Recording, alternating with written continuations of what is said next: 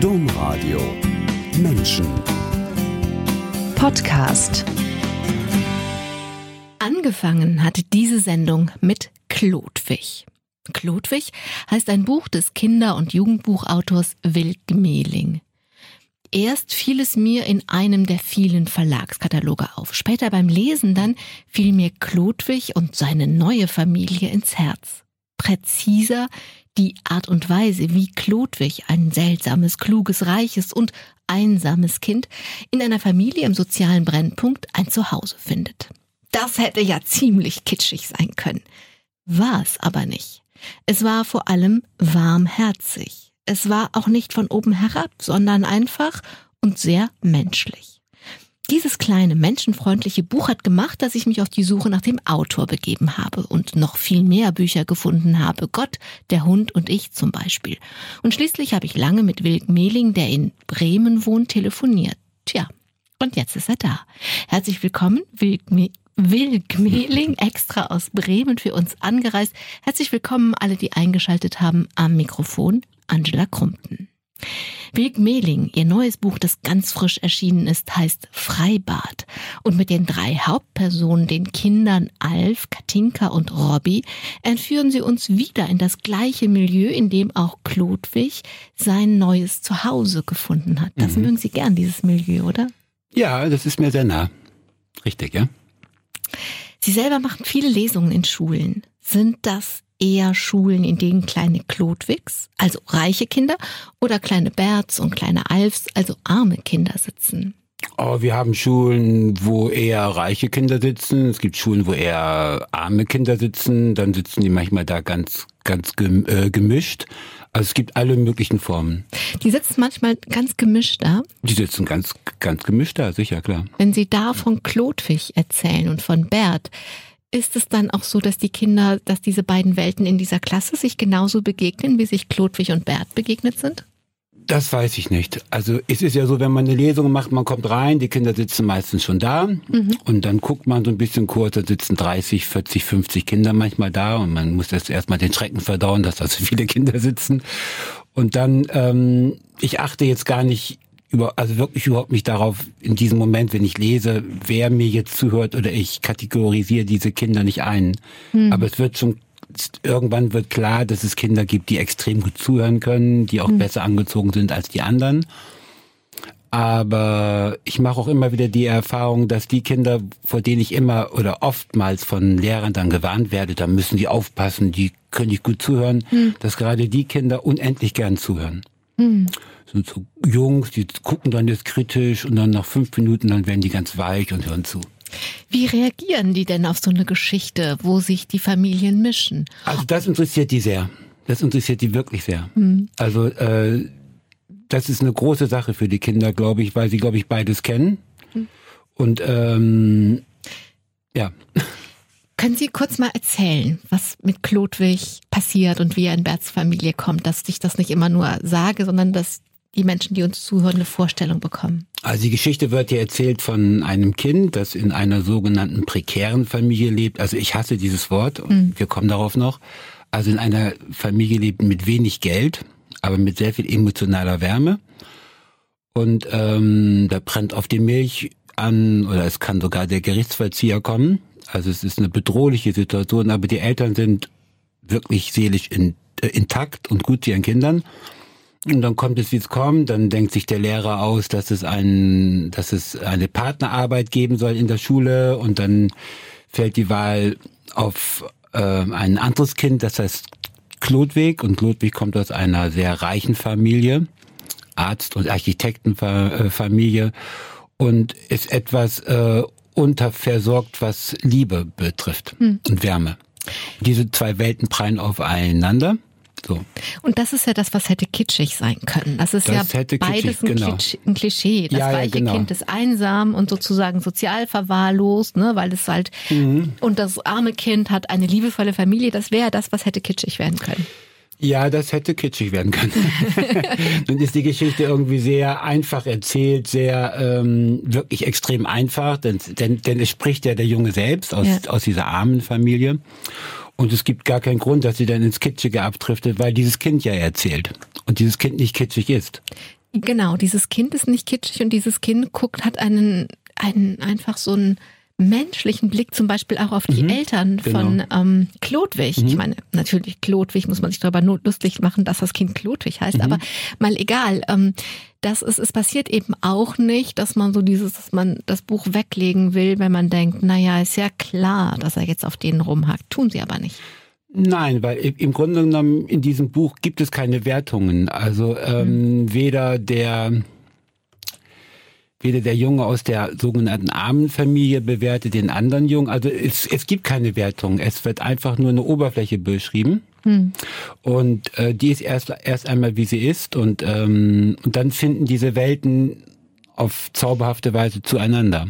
Aber es gibt keine Wertung und das ist mir sehr wichtig in meinen Büchern. Sowieso. Und ich glaube, das ist das, was gemacht hat, dass ich mich auf die Suche nach ihnen begeben habe. Denn das Wie schön. kommt ja oft vor, dass ich irgendwelche Kataloge blätter und irgendwann, irgendwann mal denke, das könnte interessant sein und das Buch lese, aber es einfach weglege. Mhm. Aber in diesem Fall eben nicht. Ähm, wenn ich mal gucke, also ich habe Ihnen gerade gesagt, das neue Buch Freibad spielt im gleichen Milieu. Und diese Jungs, die darin vorkommen, sind auch alle so 10, 11. Mhm. Hm, die sind gerade in die weiterführende Schule gekommen oder kommen da rein, so genau. in diesem Alter mhm. sind die. Und sie, als sie elf Jahre alt waren, haben sie ihren Vater verloren, ist er gestorben. Und von einem genau. Tag auf den anderen musste ihre Mutter mit fünf Kindern alleine zurechtkommen. Das hat ganz viel Finanznot ausgelöst. Ja, das hat es. In der Tat, ja. Ja, meine Mutter war allein mit fünf Kindern und ähm, es war sicher entsetzlich schwierig für sie. Es war auch schwierig für die Kinder, für uns alle. Und ähm, ja, so war das. Das war einfach so. Was ist passiert? Also, dass man sich ein bisschen vorstellen kann, wie war die Situation vorher und wie war sie nach dem Tod ihres Vaters? Das sind zwei völlig verschiedene Welten. Also äh, wir hatten auch schon wenig Geld, als mein Vater noch lebte und ähm, weil es da schon finanzielle Schwierigkeiten gab und ähm, aber der ein, der Hauptunterschied war, es gibt, es gab ein Vorher und ein Nachher. Das bestand einfach darin, dass es vorher einen Vater gab und dann gab es plötzlich keinen mehr. Und das war weniger ein finanzielles Problem als ein, es ist ein Problem, das völlig, was, was alle Kinder wahrscheinlich durchmachen, mhm. wenn sie ein, geliebtes Elternteil verlieren, dass sie in eine gewisse Leere fallen oder mhm. stürzen. Mhm. Und das war viel wichtiger als ein finanzieller Aspekt. Aber der kam dann dazu. Also ich frage ja jetzt danach, weil Sie genau über Kinder in dieser Situation schreiben und aus deren Perspektive schreiben, denn Ihre Mutter musste dann einfach gucken, wie sie ihre, wie sie sich und ihre fünf Kinder ernährte. Ja, das war sicher für, für meine Mutter ein sehr viel größeres Problem als jetzt zum Beispiel für mich. Also ich mhm. kann nur für mich ausgehen. Für mich war das als Kind, glaube ich, das ist glaube ich ähnlich wie in meinem Buch, nicht wirklich eine große, großer Leidensdruck, dass wenig da war. Mhm. Das war vorher auch schon, wie gesagt, so. Und ähm, ich glaube, das nehmen Kinder auch anders wahr. Anders als Erwachsene, die ja dann eine große Verantwortung haben für ihre Kinder. Das ist unermesslich anders für die Eltern. War es denn dann so, weil Sie schreiben in Ihren Büchern ja schon darüber, dass die Kinder was weiß ich, drei Euro in einem Fall bekommt mhm. der Alf die in die Hand gedrückt und der kleine Bruder Robby geht, sie gehen durch eine Straße genau, und genau, mit, genau. mit den drei Euro können sie nicht mal für alle ein Eis kaufen. Genau. Und, und Alf sagt, hier gehe ich nie wieder lang, weil der kleine Bruder natürlich quengelt. Genau, ne? genau so. richtig. Also haben Sie denn solche Erfahrungen gemacht, ja, dass, ja, viele, dass viele Dinge nicht gingen? Ja, ganz viel ging nicht, aber auch das nimmt man, glaube ich, als Kind anders wahr nicht als Katastrophe, nicht als existenzielle Bedrohung. Das nervt. Mhm, okay. Das nervt, wenn man das und das und das nicht bekommt. Und mhm. unsere Mutter hat das trotzdem ganz fantastisch ge äh, gemacht. Es war ja immer Essen auf dem Tisch. Mhm. Also es gab auch noch Fußballschuhe. Ne? Das regelt sich dann schon. Wir, also wir sind ja auch in einem reichen Land und äh, das ist ja nicht wirklich eine Katastrophe. Nee, mich hat das eher genervt, wirklich. Tja, und dann sind Sie ziemlich schnell, ziemlich schlecht in der Schule geworden. Ja, das stimmt. ich war auch vorher schon nicht gut, aber das bringt einen dann ein bisschen durcheinander. Ne? Und dann kamen sie in die Pubertät und dann waren noch so zwei Sachen wichtig. Das eine war Musik und das andere waren Mädchen. Sicher. Aber nicht Schule. Nein, ganz und gar nicht. Sowas kann sich ja ziemlich schräg entwickeln dann. Ja, hat es auch. Ich hatte immer, immer schreckliche Schwierigkeiten in der Schule. Aber ähm, da muss man dann durch, ne? Das ist natürlich, auch wenn man sich dafür nicht interessiert, nicht wirklich, ist es natürlich immer eine bedrohliche Realität. Sie haben dann aber noch was beschlossen. Als Sie 14 waren, haben Sie beschlossen, also ich, ich werde nie einen Chef haben. Ja, das stimmt. Das stimmt, das war eine Intuition. Ich wusste das. Das war noch nicht mal ein Beschluss, sondern das war eine Intuition. Ich, äh, ich erinnere Okay. mich genau an den, an den Augenblick, wo ich das wusste, dass ich nie einen Chef haben werde. Das war was für ein Augenblick? Ich glaube, da habe ich mein Fahrrad in den Fahrradkeller gestellt. Okay. Und, äh, und ich wusste irgendwie, ich stand da so im Halbdunkel des Treppenhauses, wir lebten in so einem Hochhaus und ich gehe nur so in so ein Halbdunkel rauf, eine Treppe und ich wusste, ich werde nie einen Chef haben. mhm. Fragen Sie mich nicht, woher ich das wusste. Das war, Okay, das also war noch nicht mal, dass ich mir sagen musste, ich werde nicht mal einen Chef haben, es war klar, dieses Leben geht ohne Chef ab. Okay, und es war auch nicht so, dass Sie gerade Stress mit einer Autoritätsperson hatten und dachten, Nein, nein, nein. nee, das erspare ich mir im Rest meines Lebens. Nee, die Autoritätsperson, das war natürlich die Lehrer, aber das war sowieso eine andere Welt, mit der man nichts zu tun haben wollte. Und nein, das war so ein Wissen, was war so ein ganz ruhiges Wissen. Also mich hat es selber verwundert, aber ich habe das dann mal so hinge hingenommen. Das war auch jetzt keine große Sache, ich wusste es einfach. Was Sie, das Leben ja nicht unbedingt leichter macht, ne? Das, Sie wollten auf jeden Fall Kunst machen. Also Sie haben damals Gitarre gespielt, aber es Mhm. ist dann im Endeffekt nicht die Musik geworden, sondern die Malerei. Ähm, Wo kam das her, dass Sie Kunst machen wollten? Also ich wollte, ich habe immer schon Gedichte geschrieben natürlich und ich habe auch schon mit 13, 14 dachte ich, es wäre irgendwie schön, Kinderbücher zu schreiben. Da war so das erste Mal, als das auftauchte, man, was ich nämlich wirklich, ich war nicht nur schlecht in der Schule, also ich war gut in Sport und im Geschichtenschreiben. In einem meiner war ich eine Katastrophe, sodass ich schon wusste, so Wörter sind super interessant und äh, die Arbeit mit Wörtern. Dass ich dann auch mit 17, 16, 17 schon Gedichte geschrieben habe und Liedtexte. Also ich war immer dran am Wort. Und später habe ich mich dann auch für Bilder interessiert, aber die Wörter haben wirklich auch immer eine große Wichtigkeit behalten. und warum haben die Farben dann erstmal gewonnen? Warum waren es dann erstmal die Farben und die Malerei? Gute Frage, ne? Ich weiß nicht genau. Das kann ich Ihnen nicht sagen. Wie ging das denn? Wie kann ich mir das denn vorstellen, das mit dem Malen und den Farben? Sie müssen sich das so vorstellen, dass ich überhaupt keine künstlerische Ausbildung hatte. Überraschung. Überraschung. und dass ich einfach beschlossen habe, das war wirklich ein Entschluss. Ich wusste irgendwie, mich hatten bestimmte Maler fasziniert. Nämlich? Äh, Twombly und französische Maler, also s- besonders Maler, wo man nicht unbedingt malen können muss, sondern wo man aus der Intuition her malt. Und dann dachte ich irgendwie aus so einer, aus so einer Selbstsicherheit her heraus, die ich trotz aller Nöte immer hatte, das kann ich auch. Ich habe mich damit am Ende doch ein bisschen selbst über, überschätzt, aber eine Zeit lang lief das ganz gut.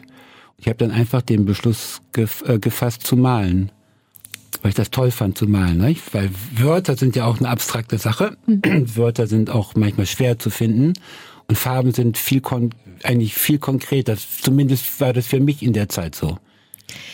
Und dann kam es eben doch irgendwann ihr erstes Buch und es hieß Tiertaxi, Wolf und Co. Das Mhm. ist Überraschung, ein Kinderbuch. Und worum geht es in Tiertaxi, Wolf und Co.? Ja, das war mein erstes Kinderbuch und das habe ich, ähm, ich habe dann tatsächlich irgendwann zum Kinderbuch gefunden mit Mitte 30 erst oder so. Das war, das hatte biografische Hintergründe auch in gewissem Sinne. Und da geht es einfach, ich habe dieses Buch geschrieben, ohne überhaupt nachzudenken, wie man ein Kinderbuch schreibt. Ich, ich hatte keine Ahnung. Geht es um einen Wolf, der ein, ein Tiertaxi gründet. Eine ziemlich einfache Geschichte. Ein Wolf, der in der Stadt lebt und ein Taxi gründet für Tiere. Okay, das kann nicht die ganze Geschichte sein, weil. Ja, sonst müsste ich das Buch jetzt lesen. Nein, nein, nein. Aber es, also was macht die Essenz des Buches Die aus? Essenz, was passiert bei diesen Fahrten oder? es werden bestimmte Fahrten geschrieben, wenn bestimmte Tiere gerettet werden. Und dann gibt es einen Kontakt zu einer meditierenden Chinesin, die ähm, auf einem Schrottplatz lebt. Also, eine, eine, also und ähm, Jetzt wird's schon deutlicher. hm, und dann gibt es Kontakte zu einer Taxifahrerin, die heißt Julia. Und dann gibt es irgendwie die, diese Möglichkeit, nach China zu fahren mit dem Tiertaxi. Aber das müsste ich jetzt vorlesen. Aber worauf ich raus will, Ah, ist äh, die, ein bisschen auf dieses Schrullige und dieses Ja. Fantastische da drin und dieses Abgedrehte. Das ist ein Zug von Ihnen, eine Seite von Ihnen, dass Sie Seite. Geschichten erzählen, die, hm, die lustig sind, die aber auch ziemlich abgedreht sein können. sein können. Also das kommt ganz auf an. Ich habe früher viele Kinderbücher geschrieben, wo Sachen auch passieren, die im realen Leben nicht passieren können. Also mhm. Noch können Wölfe keine Taxis gründen, keine Taxifirmen gründen. Aber ich habe auch Bücher geschrieben, die hart realistisch sind. Mhm, ich so, weiß, aber diese Seite ist Ihnen Diese auch Seite wichtig, ist ne? da, die ist wichtig, ja, auf jeden Fall. Ich denke, das ist fast jedem Kinderbuchautor wichtig. Das ist eine Seite, die, die hat man, sonst würde man diesen, diesen Beruf nicht, äh, nicht ergreifen. Mhm. Ganz sicher. Also das, äh, Sie haben das im Vorgespräch, haben Sie ganz viel davon erzählt. Mhm. Ähm, also deswegen wundere ich mich jetzt, dass Sie ein bisschen spärlich antworten, weil Sie haben gar fast gar nicht mehr aufgehört, was es alles so und auch was das für Sie bedeutet, dass Sie diese Seite haben und in den Kinderbüchern leben, also dieses Tiertaxi Wolf und Co. Ähm, das ist halt, das ist halt lustig mhm. und da passieren Dinge, man kann halt nicht mit dem Taxi nach China mhm. reisen, mhm. in Wirklichkeit. Mhm. Oder Sie haben von einer Ente erzählt. Ja, das ist toll. Das ist ein tolles Buch, was ich sehr, sehr, wirklich sehr, sehr mag. Aber ja? wo es auch um diese Seite geht. Ja, es geht auch um eine anarchische Seite. Genau, also man besteht ja nicht nur aus einer Seite. Ich denke, die meisten Menschen haben mehrere Seiten. Hoffentlich. Hoffentlich. Je mehr, desto besser oder je mehr, desto schwieriger auch manchmal. Und wenn man Bücher schreibt, hat man, hat man die Möglichkeit, diese, diese verschiedenen Wesensarten, die man hat, sozusagen zu bedienen. Mhm. Den Futter zu geben, ihnen eine Stimme zu geben. Sie haben gerade schon gesagt, das allererste Kinderbuch hatte eine biografische Wurzel. Das ist eine schmerzliche Geschichte und wir gucken die nur kurz an. Aber mein Eindruck ist, man kann eigentlich den Kinderbuchautor Wild Mehling gar nicht richtig verstehen, wenn man das nicht weiß. Denn sie haben Tiertaxi Wolf und Co. geschrieben in einer Zeit, als sie Vater geworden waren, aber ihre Tochter Rahel nicht sehen konnten. Ja, das ist wahr. Aber das ist richtig. Aber ich glaube, man kann den Kinderbuchautor Wilg Mening sehr gut verstehen, auch ohne das zu wissen. Okay. Absolut. Also ich denke, jeder Autor hat, oder wie jeder Mensch. Also vielleicht ist das Verstehen, vielleicht ist das zu allgemein genau. gesagt gewesen. Mhm. Aber dieses Auftauchen des Kinderbuchautors, das hatte schon, das hatte einen Zusammenhang, dass sie natürlich auch gerne ihrer Tochter Geschichten erzählt hätten. Also ich habe in dieser Zeit eine schmerzliche biografische, eine schmerzliche Erfahrung machen müssen und ähm, von der ich in, von der ich und das, das sind Dinge, die ja meistens auch unbewusst ablaufen, von der ich wusste, dass jetzt eine sehr ernste Phase eintritt im Leben und habe dann einfach Lust gehabt oder den Wunsch gehabt, äh, darauf mit einer sehr gesunden Art von Kunst zu antworten. Mhm. mhm. Und dieses Buch hat eine sehr gesunde Seite, also die Wesen, die da auftauchen, sind sehr stark und stabil, ja auch mhm. die Menschen, nicht nur mhm. die Tiere, das sind alles sehr starke Charaktere. Das war einfach meine Möglichkeit, auf eine auf eine etwas kranke Situation, auf eine schwierige Situation mit, mit Gesundheit zu antworten. Ja?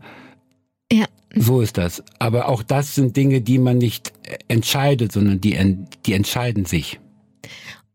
Und das ist ein Stück, oder das gehört ein Stück weit zur Kunst. Auf jeden Fall. Also ich habe zum Beispiel kein Buch jemals geplant oder so. Das sind mhm. Dinge, man hat ja als Autor, ich weiß nicht, wie es anderen geht, aber ich schätze, es geht genauso. Man, man läuft irgendwie herum, man, man steht in der U-Bahn und man hat eine Idee. Man mhm. hat ganz viele Ideen, was man schreiben könnte.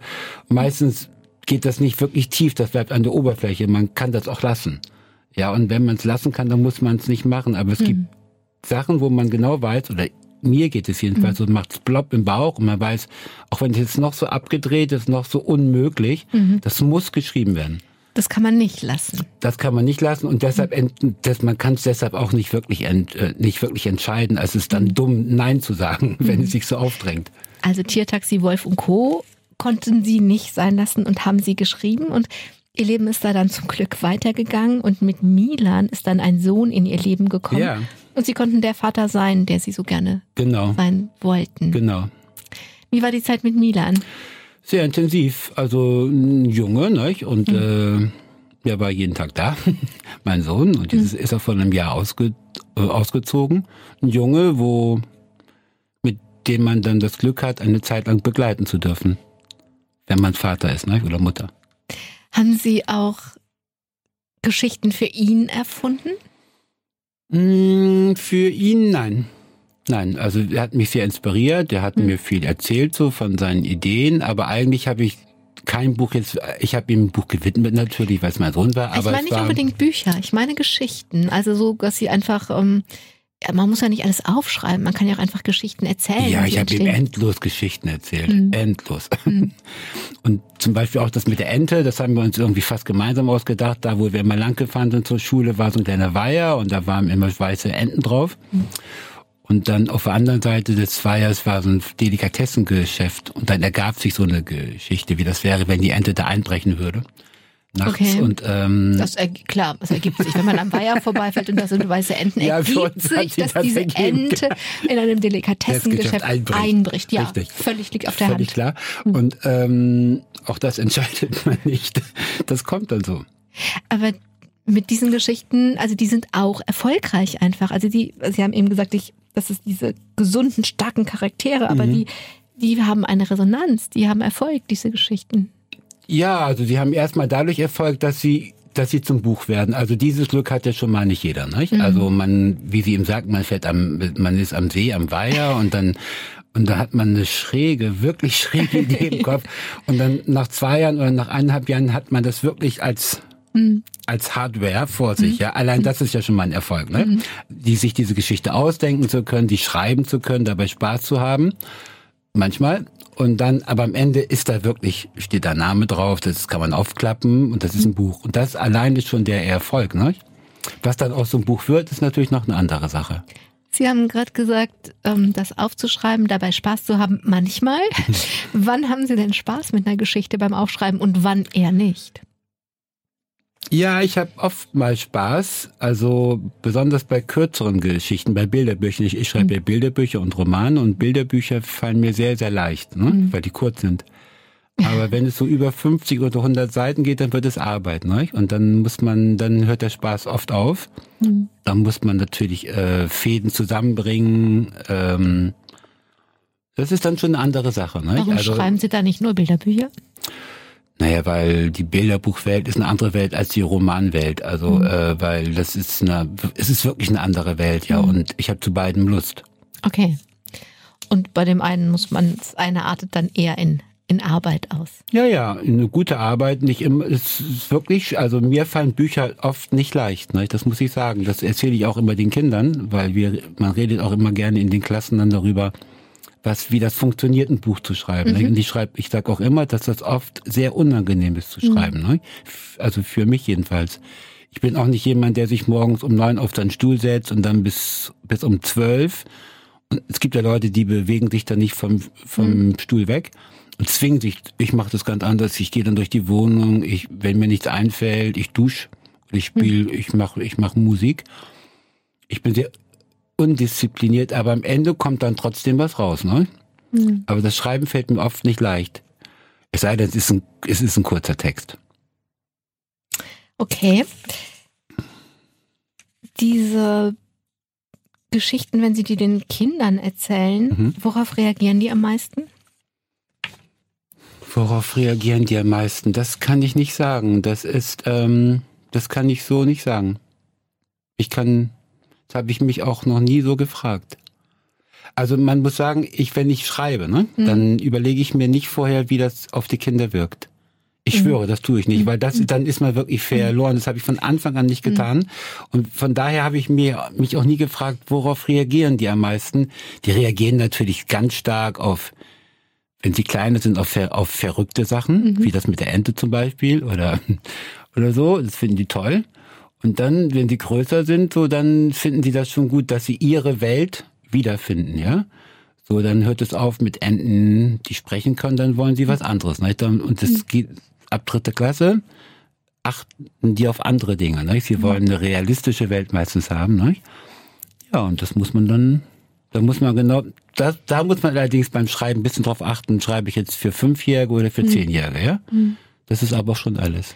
Was mir aufgefallen ist, dass sie die Kinder durchaus die Erwachsenen beobachten lassen und ihnen entweder das in den Mund legen oder denken, dass Kinder wirklich auch so denken. Und zwar kommen dann immer wieder mal so Sätze, wo die Kinder beobachten, wie die Eltern miteinander umgehen. Mhm, genau. und, und die These, die, die sich da so der rote Faden da drin ist, Kindern geht es gut, wenn Eltern gut miteinander umgehen. Oh, das ist toll, dass Sie das sagen. Das ist wunderbar. Das ist ganz wichtig, ja? Genau. äh, Kindern ist es wirklich oft gar nicht mal so wichtig, ob ihre Kind, ob ihre Eltern Geld haben zum Beispiel, mhm. ob ihre Eltern eine Machtposition in der Gesellschaft besetzen. Kindern geht es meistens gut, wenn die Eltern in Ordnung sind. Und die wollen auch oft nichts anderes, als dass ihre Eltern in Ordnung sind. Dass die Eltern oft nicht in Ordnung sind, mhm. das wissen wir. Das erzeugt natürlich Schwierigkeiten. Mhm. Aber das ist ein ganz wichtiger Punkt. Danke, dass Sie das sagen.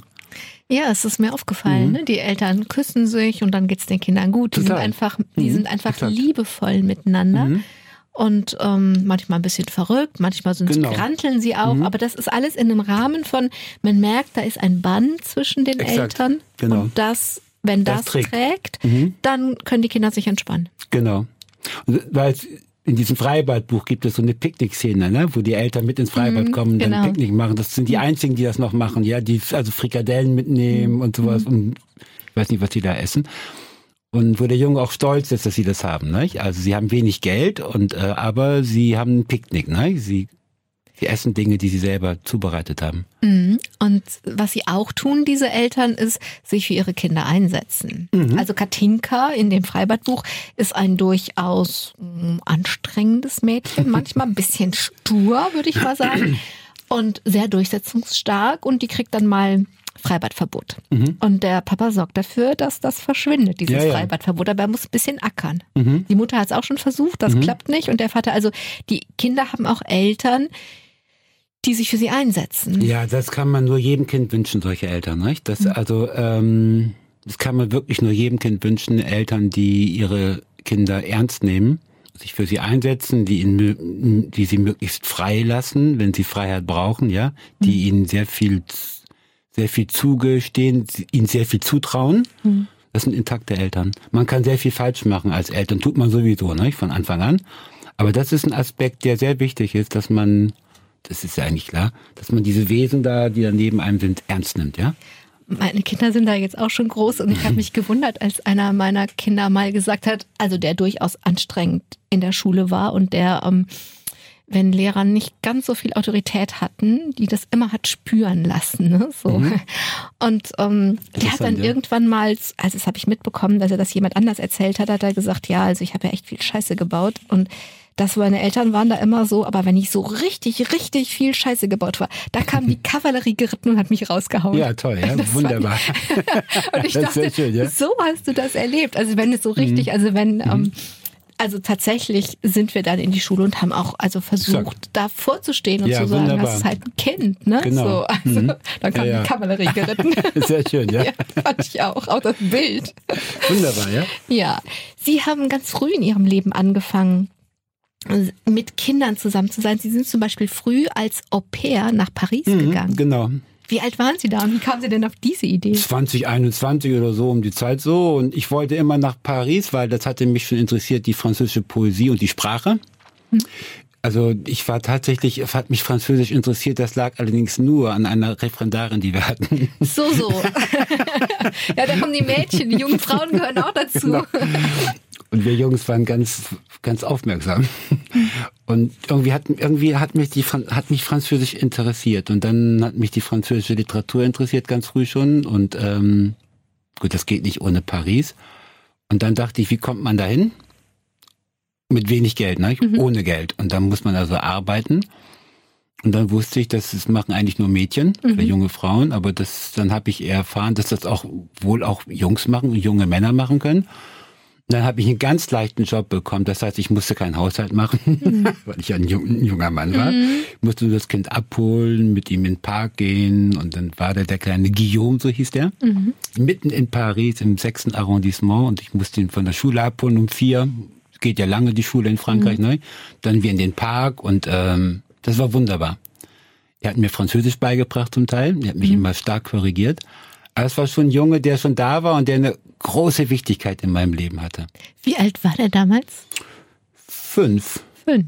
Viereinhalb, fünf. Und ähm, das war ein toller, das war ein wunderbarer Junge. Und ähm, seine Mutter hatte sich umgebracht und oh. sein Vater hatte eine neue Partnerin, die war auch toll. Der Vater war, der war Filmemacher, der war so ein bisschen abgedreht. Der war nicht ganz so richtig voll Vater, mhm. äh, aber ähm, na welcher da? Und Guillaume und ich, wir haben uns von Anfang an verdammt gut verstanden. Das war wirklich ein, tolle, ein tolles Kind. Mhm. Dieses Jahr in Paris, das war unter in vieler Hinsicht ganz ähm, wichtig. Unter anderem hingen da so viele Plakate rum. Ja, da hingen viele Plakate rum. Ja, das war die Zeit, wo man noch endlos hemmungslos plakatieren durfte. Okay.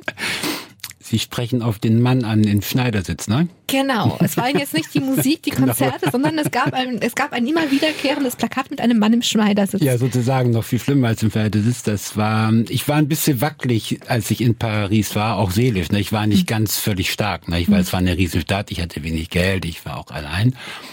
Und immer wieder in dem Viertel, wo ich wohnte, in angrenzenden Vierteln waren, waren, war ein Plakat von einem Japaner, in der Zen-Meditation-Haltung saß. Mhm. Also ich wusste noch nicht, wie das hieß. Das war ernst und Augen halb zu, augenscheinlich sehr konzentriert auf rechte Wirbelsäule, mhm. der was Unerschütterliches natürlich hatte. Und das hatte mich sofort interessiert. Ne? Und dann stand darüber natürlich ganz fett Zen. Und dann mhm. lernte ich dann später, dass das Zen heißt. Und mhm. dann durfte man das lernen. Das stand da drauf, man durfte das lernen. Und ich wollte auch so sein wie der. Mhm. und dann ging ich irgendwann dahin, in ihren Raum, wo man das lernen durfte. Und was haben Sie gelernt? Wie man so sitzt. Wie man auf diese Weise gerade sitzt, auf dem Kissen, mhm. vor einer Wand mhm. und seinen Mund hält. Das ist ja alles, ne?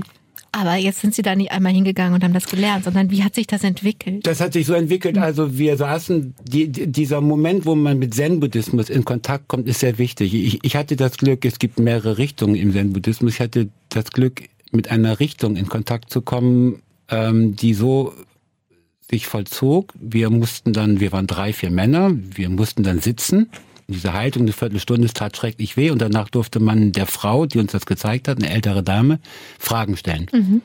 Und einer fragte dann, was das bringt. Mhm. Und die sagte gar nichts. Null. Mhm. Wenn du willst, dass du was bringt, dann musst du irgendwie joggen gehen. Das war sehr streng. Und hätte die jetzt eine Antwort gegeben, ja, nach drei Jahren bist du super oder hast du vier mhm. Frauen oder Geld, dann wäre ich wahrscheinlich sofort aufgestanden. Aber mhm. diese Antwort war so radikal, wirklich tief radikal, ich dachte, das ist fantastisch. Hier kannst du was tun, was nichts bringt.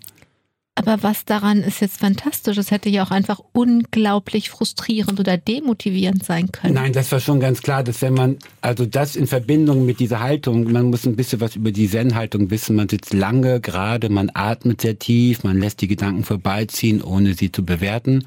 Wenn einem dann jemand sagt, das ist einfach nur für die Haltung selbst, ja, mhm. nur für diesen Augenblick, das hat mich schwer begeistert. Und es ist nicht für all das Shishi, was jetzt mit Meditation verbunden wird, dass man sich besser konzentrieren kann. Nein, nein, bla, bla, bla. nicht.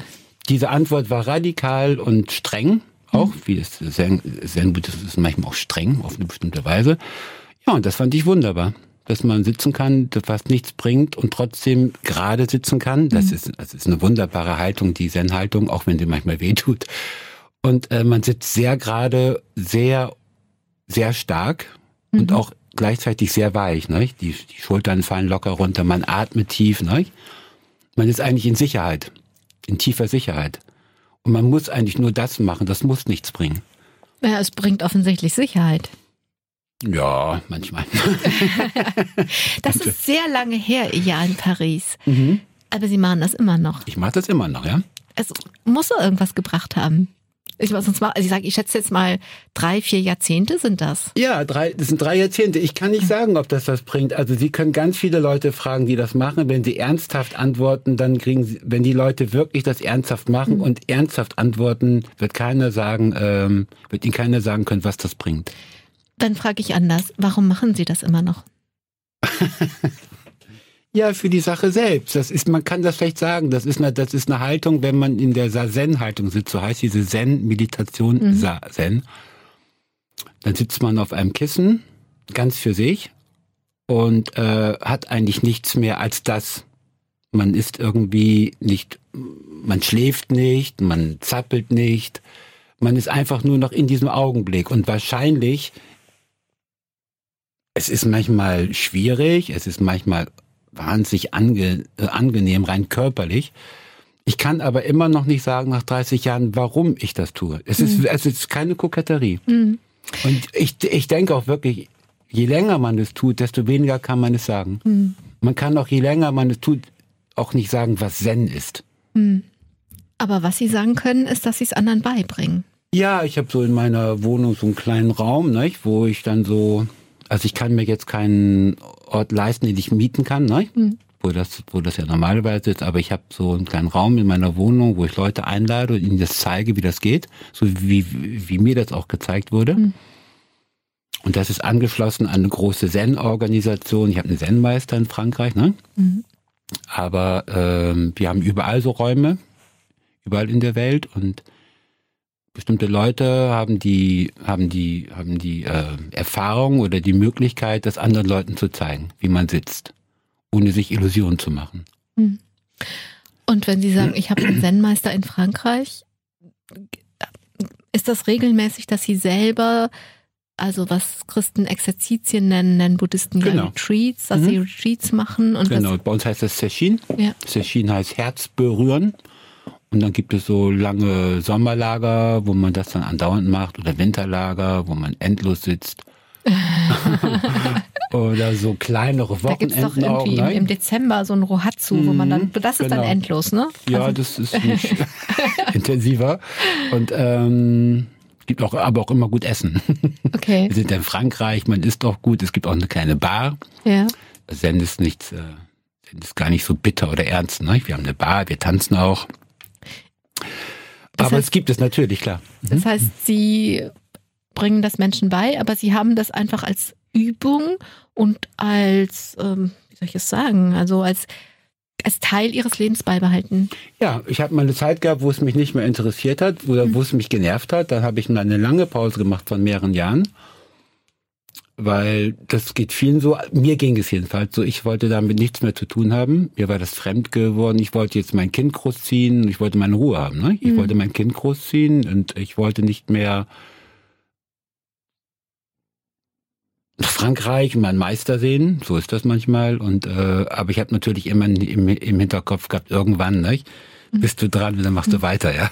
Okay. Und dann kam das irgendwann so. Wovor wollten Sie Ihre Ruhe haben? Vor diesem ganzen Zen, Tamtam. Zen ist auch manchmal ein bisschen Tamtam. Okay. Das lässt sich hier schwer sagen. Ich wollte mich hier auf jeden Fall konzentrieren auf meinen Sohn. Okay. Also, sagen, sagen wir das mal so. Ja, okay. Hm? Mit ihrem Sohn sind neue Geschichten, neue Bücher gekommen. Mhm. Und eines, was ich finde, sich ganz organisch jetzt anschließt an das, was wir gerade besprochen haben, heißt Gott, der Hund und ich. Ja. Das ist also im Unterschied zu Freibad, was ein Kinderroman ist, genau. ist Gott, der Hund und ich ein Bilderbuch. Und Reines damit haben, Bilderbuch. haben wir auch diese beiden mhm. Genres, die genau. sie bedienen, ähm, in den Blick genommen. Mhm. Und ziemlich am Anfang heißt es in diesem Bilderbuch, ich saß auf der rostigen Schaukel bei uns in der Siedlung. Es regnete.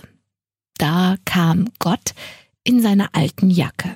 Ich wusste sofort, dass er es war. Dieses Ich, das da spricht, ist Überraschung, ein kleiner Junge. Woher wusste dieser kleine Junge, dass in der alten Jacke da Gott saß? Ja, ist Intuition, tiefe Intuition. Okay. Und die, die verbringen dann einen ganzen, einen Vormittag zusammen, mhm, noch nicht mal genau, einen ganzen Tag, einen Vormittag. Einen Vormittag. Genau. Und der kleine Junge zeigt Gott seine Welt, sein Leben und vor allem seine Eltern.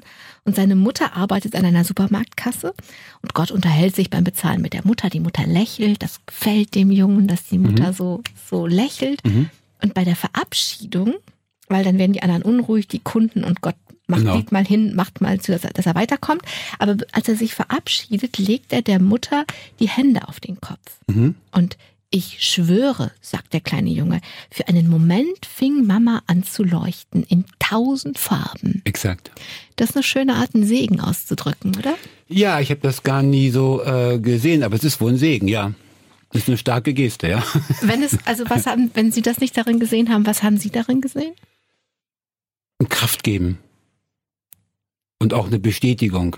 Also ich denke, dieser, dieser Moment, wo, wenn das, Jesus hat das zum Beispiel ja hin und wieder mal gerne praktiziert, glaube ich, wenn man mhm. der Geschichte glauben darf. Das ist auch eine Bestätigung der anderen per, der anderen Person, zu sagen, du bist du und du bist vollkommen intakt, wie du bist, ne? Und so mhm. entsteht auch erst das Leuchten. Mhm. In tausend Farben. In tausend Farben. Dieser das, Gott. Das, das, heißt, die wahre Natur des anderen wird angerührt, ja? Mhm. Genau. Die, die scheint dann auf. Die wahre Natur scheint auf. Mhm. Und die leuchtet dem. Dieser Gott in Ihrem Buch hat interessante Fähigkeiten. Auf dem Spielplatz heißt es nämlich, Gott sah sich um, obwohl er die Augen zu hatte. Genau. Bekam er alles mit. Mhm. Das ist doch interessant. Ja, das ist interessant. Interessant ist auch, dass ich mir das, ähm, dass das einfach so erscheint, dass man es das einfach so schreibt. Also man, dieses Buch, ich weiß noch genau, wie ich das geschrieben habe. Das ist, ähm, sowas kann man nicht planen. Mhm. Das kommt dann einfach so raus. Ich habe das Buch auch nicht geplant. Das haben Sie ja mit keinem gemacht. Genau, das ist einfach so entstanden. Ich glaube, auf dem Weg zum, zum Freibad. Ich gehe gern schwimmen. Das war dann so als Konzept da und da musste ich es nur noch schnell aufschreiben. Okay. Mehr oder, mehr oder weniger. Ähm, also es gab nicht die weiße Ente im, im Tümpel, sondern es war. Das, das kommt dann einfach so. Ich will das auch nicht mystifizieren von hm. wegen Intuition oder was weiß ich, oder die Muse oder die einen küsst oder so. Aber ich meine, da kann man ja auch lange drüber philosophieren. Ich denke da manchmal drüber nach und frage mich, wenn ich eine Idee habe, wo mhm. die eigentlich herkommt also dann denke ich, hallo, wie ist die denn jetzt in meinen Kopf reingekommen? Also ja. irgendwie, irgendwie ist sie auf einmal da. Mhm. Und das, ich finde, das muss man nicht mystifizieren, aber man, mhm. aber mal zu hinterfragen oder wenigstens darüber nachzudenken, ja, was passiert da eigentlich? Diese Idee ist ja nicht unbedingt von mir, die ist äh, irgendwie das, genau. die ist auf einmal da. Ja, das ist wirklich, das ist wirklich rätselhaft. Also ich habe aufgehört, darüber nachzudenken, weil, also es kommt sicher aus diesem enormen Fundus des Unterbewussten. Mhm. Ähm, das weiß man ja, wenn man träumt, was für unglaubliche Dinge man träumen kann, welche wahnsinnigen Dinge das Unterbewusstsein zusammenbringen kann, mhm. um jetzt so eine Traumerzählung zu, ge zu mhm. gestalten, was es da aus der Truhe holt, ja, mhm. was es da so findet. Ähm, dann jeder kennt das, jeder, der intensiv träumt. Und ich denke, wenn man schreibt, ist man mehr oder weniger gut in Kontakt mit dieser Truhe. Mhm. Ja, und dann öffnet sich die Truhe und bringt Bilder. Mhm. Das kann, man wird das nie lösen können, glücklicherweise. Also ich, also wenn ich darüber nachdenke, ähm, dann habe ich immer das Bild, dass es einen Ort in mir gibt, an dem meine Worte wohnen. Und dieser Ort ist ziemlich, also deswegen, wenn wir jetzt gerade über Gott sprechen, mhm. ist ähm, irgendwie so, ich, ich sage, ich denke dann manchmal, das ist der Ort, an dem ich anfange oder aufhöre oder gleichzeitig aber auch weder aufhöre noch anfange, sondern mit etwas Größerem verbunden bin. Ja, das ist schön. Das ist eine schöne Sicht. Also so und an dieser Stelle, das ist ja dann auch wie so eine, naja, wie gleich eine, wie eine Membran. Also es gibt schon was, wo ich aufhöre, aber da, ja, da wohnen halt nicht nur Worte, sondern auch irgendwie erscheinen da Ideen mhm. oder mhm. scheinen auf oder mhm. also so. Äh, mir ist das rätselhaft, wie diese Dinge entstehen. Also mhm. wirklich, ich habe, äh, ich, ich frage mich das manchmal natürlich. Ich bin, also, aber so richtig will ich das auch eigentlich gar nicht wissen. Was mich immer so begeistert, dass es tatsächlich irgendwann so ein Buch wird. Ja. Dass man so eine Geschichte hinbekommt und ich, äh, für mich ist, ich bin auch kein Profischreiber, also jedes Buch ist neu. Jedes Buch ist schwierig, jedes Buch ist wieder eine, ein Risiko. Ich, ich, ich habe mich nie als Profischreiber begriffen. Ich kann keine Bücher schreiben, ja. Jedes Mal muss es wieder neu erarbeitet mhm. werden. Ähm, es gibt Leute, die können Bücher schreiben und die wissen dann noch, dass sie es können. Für mhm. mich ist das jedes Mal wieder ein Wagnis, was schiefgehen kann. Mhm.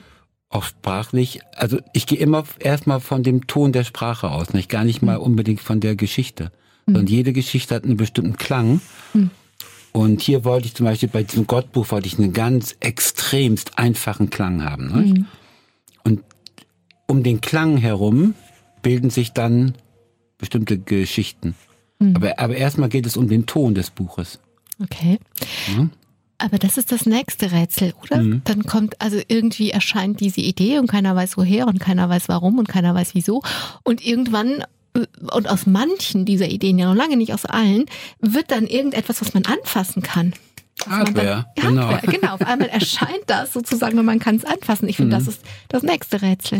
Ja, das ist, äh, das ist immer, das ist immer wieder toll. Mhm. Das ist immer wieder toll, dass aus diesem Wirrwarr von Gedanken und Gefühlen und, äh, und Sprachfetzen irgendwann tatsächlich ein halbwegs brauchbarer Text wird. Ne? Mhm. Denn das muss man ja am Ende haben. Man muss einen brauchbaren also man muss einen Gebrauchstext haben. Die anderen müssen den gebrauchen können, ja? Die müssen damit was anfangen das ist, können. Muss, ja. Das muss wirklich was sein, was funktioniert, wie ein hm. Auto oder wie eine, wie eine Waschmaschine. Es muss Bestand haben. Es muss, es muss mhm. stark sein, ne? Und es mhm. muss sich, sich behaupten können in dieser, in dieser wahnsinnigen Wüste von Bildern und Worten, die es gibt, ne? Sie haben gerade wieder ein neues Wagnis, sind Sie eingegangen und aus der Idee ist wieder Hardware geworden. Jetzt liegt es neben mir, Freibad. Mhm. Und da steckt der Himmel auch schon auf dem Cover mit drin. Das heißt nämlich im Untertitel Ein ganzer Sommer unter dem Himmel. Ja, das ist ein ganz physischer Himmel, ne? Das ist ein ganz physischer genau. Himmel, aber kann sein, aber den Kindern geht's ziemlich gut unter diesem physischen Himmel.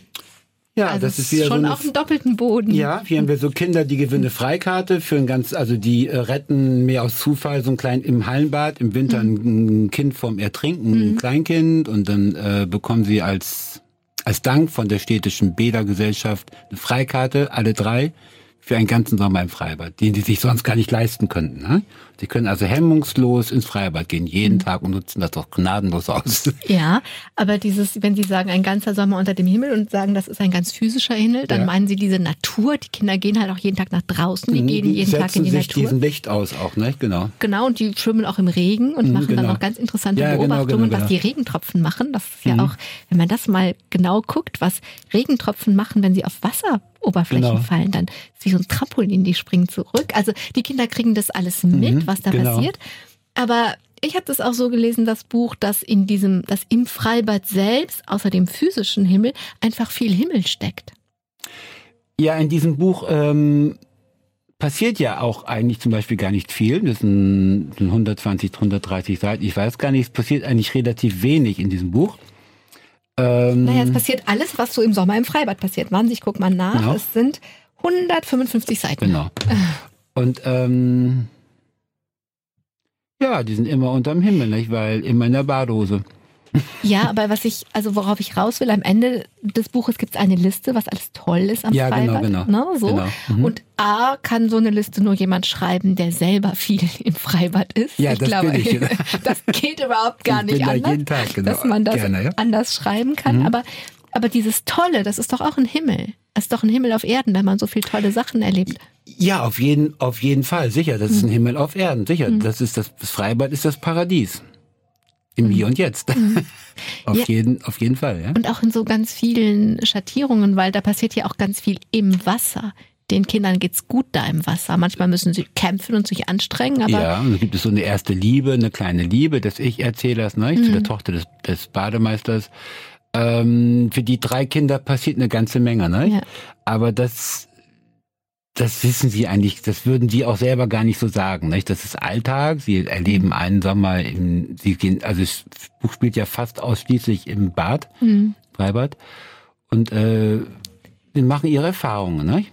Und sie setzen sich ja. Ziele. Setzen sich Ziele. Der eine will vom Zehner springen, die ja, andere will 20 Bahnen kraulen, und ne? Seepferdchen. genau, Seepferdchen. Ja. Und dann vielleicht mal einen, dann vielleicht mal einbrechen im Freibad. Genau, nachts, das große ne? Abenteuer. Genau, das ist ein Abenteuer.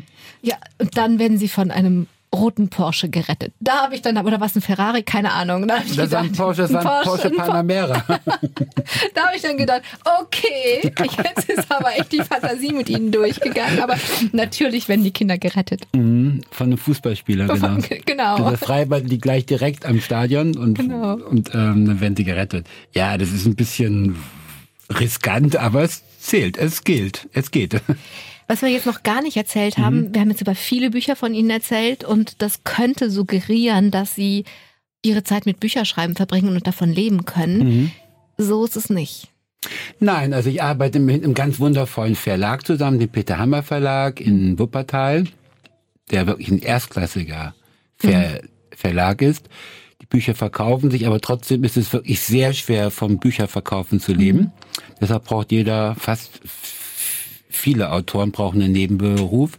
Ich bringe Managern und Physikern in einer großen Raumfahrtfirma in Bremen Französisch bei. Das, was Guillaume Ihnen beigebracht hat, der kleine Junge in mhm. Paris. Gebe ich das jetzt weiter, genau. Genau, dass dieses Jahr mhm. war prägend. Also nicht nur für ja, ja, die Entdeckung des Buddhismus, sondern auch, dass Sie Ihren Beruf da. Ich habe mich sehr, sehr, sehr um die französische Sprache gekümmert und ich habe mich verliebt in die Sprache. Ich wollte wirklich alles verstehen dieser Sprache, die letzten 40 in der Grammatik, mhm. der Aussprache. Ja, und jetzt habe ich die Möglichkeit schon seit 16, 17 Jahren, das Leuten beizubringen und auch anständig dafür be äh, bezahlt zu werden. Mhm. Wir, wir sind ja hier in der freien Wirtschaft. Hm.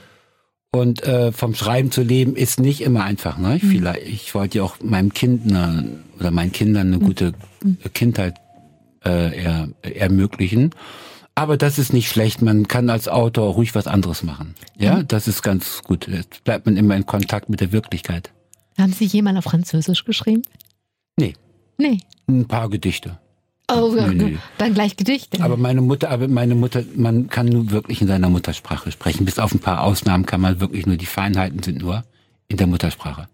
Okay, dann frage ich Sie in Ihrer Muttersprache, gibt es denn noch einen Wunsch, der offen ist? Soll noch was passieren in Ihrem Leben? Wünschen Sie sich das, was noch passiert oder was? Oh ja, ja, ja, ja, auch eine ja, ganze ja, Menge. Ja, okay. Vielleicht das Wichtigste. Ganz viel Reisen. Ähm, Wohin? Das wird sich eher, das wird sich ergeben. Argentinien oder Japan. Ich, oh, ich bin noch, ich, ich, ich spiele auch mit dem Gedanken, nach Köln zu ziehen. Okay. Das wäre auch noch was. Und oh, da gibt's noch ganz viel. Das kann ich gar nicht alles sagen. Sie, ähm, wahnsinnig viel. Okay, dann danke, danke. Ich, danke ich Ihnen wie Gemähling, dass Sie da waren und wünsche, ich dank, dass, ich danke Ihnen. dass wahnsinnig viel passieren ja, wird. Genau. Dankeschön, ja. Und allen, die zugehört haben, danke ich, dass Sie dabei geblieben sind. Ähm, ich weiß nicht, vielleicht haben Sie Lust bekommen, in den Kinderromanen oder den Bilderbüchern zu stöbern. Also ich sage das nochmal, das eine ist Gott, der Hund und ich, wo wir heute drüber gesprochen haben. Ein wirklich ganz anrührendes Bilderbuch über einen kleinen Jungen, der Gott trifft und genau weiß, das ist Gott. Und dann haben wir über Klodwig gesprochen und über Freibad, das sind beides Kinderromane. Die Geschichten so von Grundschulkindern, Ende Grundschulkinder mhm. erzählen. Und ich mag diese Bücher sehr, deswegen Wilk Mehling habe ich sie eingeladen. Vielleicht war da was dabei, was sie inspiriert oder was macht, dass sie neugierig werden und vielleicht haben sie auch noch wahnsinnig viele Wünsche und Pläne in ihrem Leben. Dann wünsche ich Ihnen allen, dass noch wahnsinnig viel passiert. Am Mikrofon war Angela Krumpen. Machen Sie es gut.